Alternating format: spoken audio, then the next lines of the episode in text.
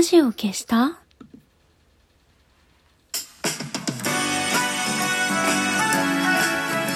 年々コロリよ、おころりよ。今日を終える美しい人よ。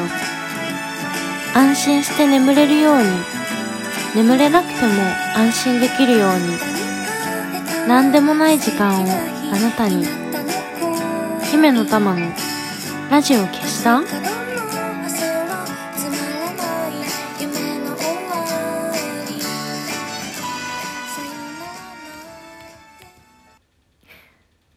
んは、姫の玉のラジオ消した？この番組はラジオトークからいつかのどこかのあなたにお送りしております。こんばんは、姫の玉です。昨日は3回目のワクチンの副反応で配信をお休みいただきました。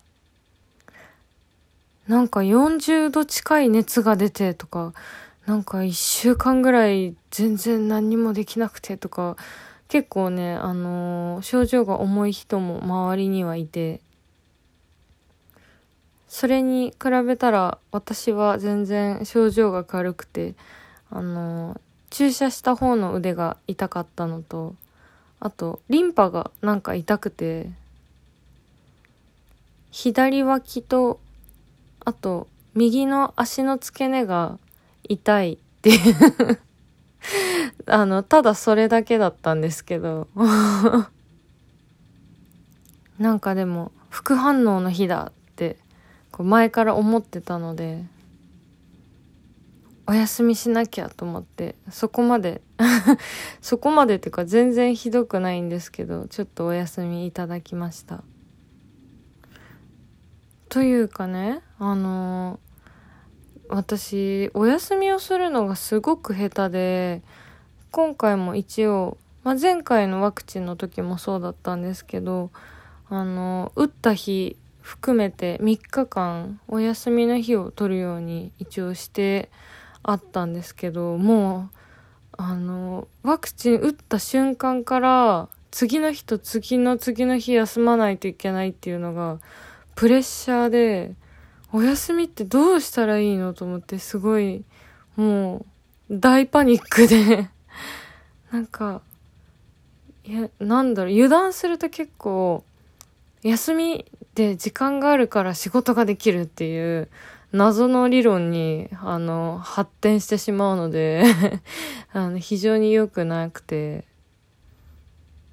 あの、病気のね、治療を始めた時も、今、まあ治療始めて2年、丸2年経って3年目になりますけど、最初の1年はその謎の理論を発展させすぎて、あの、病、病院ではお休みを取ってくださいって言われてたのに、なんか休みを取ったことにより仕事がいっぱいできるっていう 思い込みがすごくて、めちゃくちゃ働いてしまって帰って、5倍ぐらい働いてたんじゃないかな。去年の。一昨年は。5倍じゃ効かないかもしれない。すごい働いてた、普通に。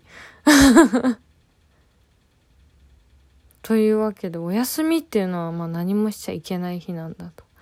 今日もね、まあ一応お休みだったんですけど、さすがになんか、ね、このラジオを配信したいなと思って、ぬくぬく起き出してきました。あと今日は、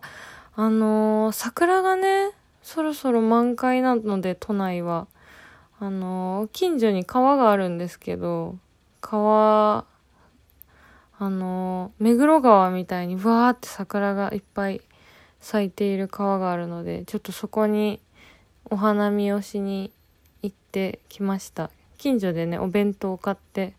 桜を見ながら、あのお花見してね、楽しかったです、すごい。そうそう。大体ね、あのー今回はちゃんと休もうと思って、あのーパソコン、調子悪かったパソコンをね、修理に出したんですよ。ワクチン打つ前日かな？に修理に出して、で、どれぐらいかかりますかって聞いたら、最短で5日かかりますって言われて、もしかしたら7日からそれ以上みたいなことを言われたので、よし、これで絶対に仕事はしないで済むぞと思ったら、まさかの2日で戻ってきて パソコンが。すごい元気になってね、帰ってきて。えなんかこんなはずじゃなかったと思って。あ、あっという間にお休みの2日目でパソコンが戻ってきてしまって、それも仕事はしないぞという固い意志でね、あの、おりますよ。もうね、とにかく休めないんですよ。だから私本当に辛くて、本当に辛くてとか言って、なんでそんな私の辛い話を聞かされないといけないのっていう感じなんですけど、あのー、休むのが辛いんです、すごく。休むのは辛いんですけど、あのー、じゃあなんかやってたらいいのかっていうと、そういうわけでもなくて、根はすごくね、めんどくさがりだから、基本的には何にしてもめんどくさいんですよなんかやるのは。それで例えば前はねあのー、ライブしたりとかなんか収録が今よりもっとたくさんあったりとかしたからなんかこう強制的に外に出るイベントが多くてでそうするとなんかよし、じゃあついでにこれもやるかあれもやるかみたいな感じで、なんか物事のは行動へのハードルがね、すごく下がってて、フットワークが軽かったんだけど、今ってあんまり、あんまりっていうかあの、イベントや、も出演しないようにしてたし、なんか、それにつれて、イベントに出演しなくなると、この人は仕事を休んでいるんだな、きちんとっていう認識を外部からあのされるので仕事減るんですよすごく。でそうなるとあのありとあらゆる行動のハードルがすごい上がってくるんですよね。だから休みじゃない日は休みじゃない日で辛いんですよ。あー、やんなきゃーってぐずぐずしてる時間が長いわけ、最近の私は。でも、じゃあ、ずっとぐずぐずしてるかっていうと、そういうわけでもなくて、なんか、まあやってるんですよ。いろいろ、いろんなことを朝から晩まで。で、なんかその、でもぐずぐずしてる自分っていうのがどうしても気にかかっちゃうから、なんか自分はグズグズした人間だっていう印象がすごく残っちゃって自分の中にだから余計休みが取れないというかなんか私はグズグズしてるから頑張んなきゃみたいな感じでグズグズしながらも一日中結局なんかやるし休みを取れないんですよ普段。だからなんか落ち着いて休める日がなくてでも自分でも良くないなって思うし、もう病院でももうずっと、とにかくあの、休む練習をしてくださいっていうことを、もう あの、頭悪いんかっていうぐらい、ずっとずっと同じこと言われてて、休む練習しましょうね。休む練習する時期ですからね、今は。って、もうずっと 言われ続けて3年目なんですけど、あでもよくある方法としてこれはなんかもう病院で言われるまでもなくあのネットとかでもよく見る方法なんですけど休みっていうのももう一日のスケジュールに組み込んじゃう。なんか私もそうなんですけど朝から晩までスケジュールをね本当にもう分刻みでバーって入れちゃうんですけどその中に休みっていうのをあらかじめ入れておきましょうっていう方法があってでそれをね実践したしたんですけど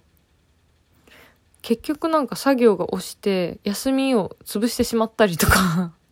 しちゃってこれは意味ないなと。でもうじゃあ一日休みにしようっていうことであのもうその日はスケジュールを立てるのをやめてスケジュール帳にあのお休みって 大きくお休みって書くようにしてたんですけど、なんか結局、なんか、は、予定が入ったりとか、なんか作業が伸びちゃったりとかすると、そのお休みを、あの、修正テープでバーって消して、仕事の日にしちゃったりとかして意味がないっていうことがもうずっと続いてて、これは良くないなと思って、私が発明したのが、あの、お休みのマークを書くっていう、私はなんか雲みたいなふわふわの、あの、キャラクターを作って、あの、優しい顔で微笑んでる。ちょっと寂しげな困った感じにも見える。あの優しい顔で微笑んでる。雲のねふわふわのマークを作って「おやすみ」って書いてその子を一緒に書くようにしたんですよ。そしたら修正テープで消せなくなるからなんかお休みをやめられないっていうことに気づいてこれがね結構ね私には良かったというわけでねそのおやすみくんの、あのー、トートバッグとポーチを作りました。何やってるんだ。作ったんですよ。で、もうね、これはもう4月30日のライブで売ろうと思って、もう1ヶ月ぐらい前に試作品を、あのー、作っていただいたんですけど、ヨンポさんから。気に入ってね、もうそれ、そればっか使ってます、最近。おやすみくんバッグばっかり使ってます。もう。おかげで昨日は、まあちょっとラジオお休みしちゃったけど、ラジオもお休みできるぐらいお休みできたし、今日は適度にお散歩もできたし、お休み成功かなと 思っています。じゃあ、そろそろラジオを消してお休みしましょう。力を抜いておやすみなさい。また、今週か。また今週週末にお耳にかかります。またね